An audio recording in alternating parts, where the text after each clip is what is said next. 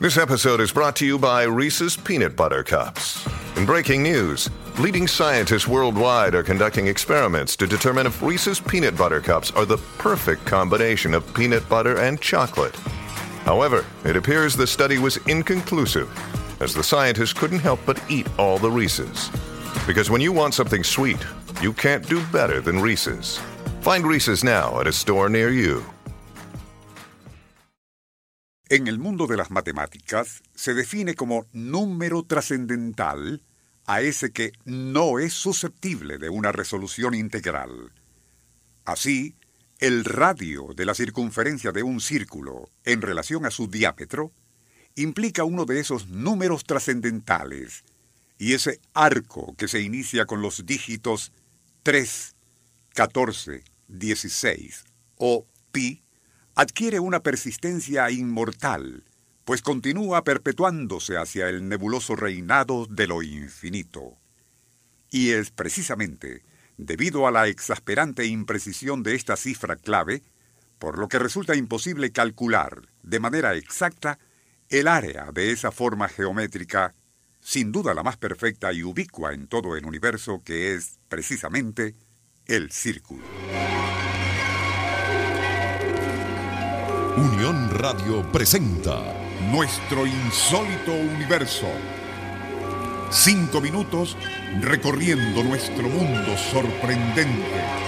Una muestra de la fascinación y el desafío que ese número 3, 14, 16 representa para matemáticos de todo el mundo, lo indica el que en julio 1908 Yasumasa Kanada y Hiro Takahashi lograron extender hasta 51 mil millones puntos decimales a esa cifra del pi.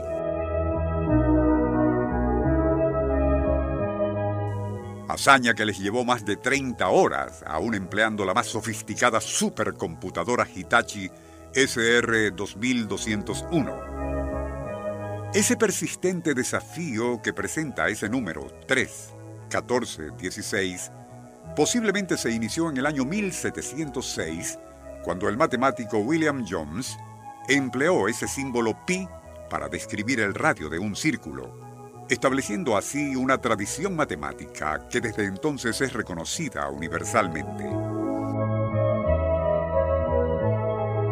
En un libro, por demás muy interesante y titulado Los goces del símbolo pi, el numerólogo David Blattner no solo ofrece recónditos datos e historias relacionadas con esa letra griega y su empleo en matemáticas, sino que, en un alarde de erudición numérica, nos retrotrae a su ubicua presencia en la época babilónica, pasando por los escritos del Viejo Testamento hasta la época de los griegos.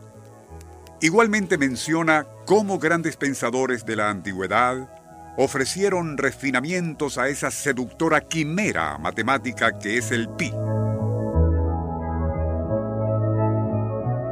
Arquímedes, Ptolomeo, Leonardo da Vinci, así como Newton, por solo nombrar algunos, desgranaban ecuaciones y trazaban polígonos en tan numerosas combinaciones que mucho se aproximaban a la circunferencia de las esferas y casi permitían realizar cálculos precisos de sus respectivas áreas.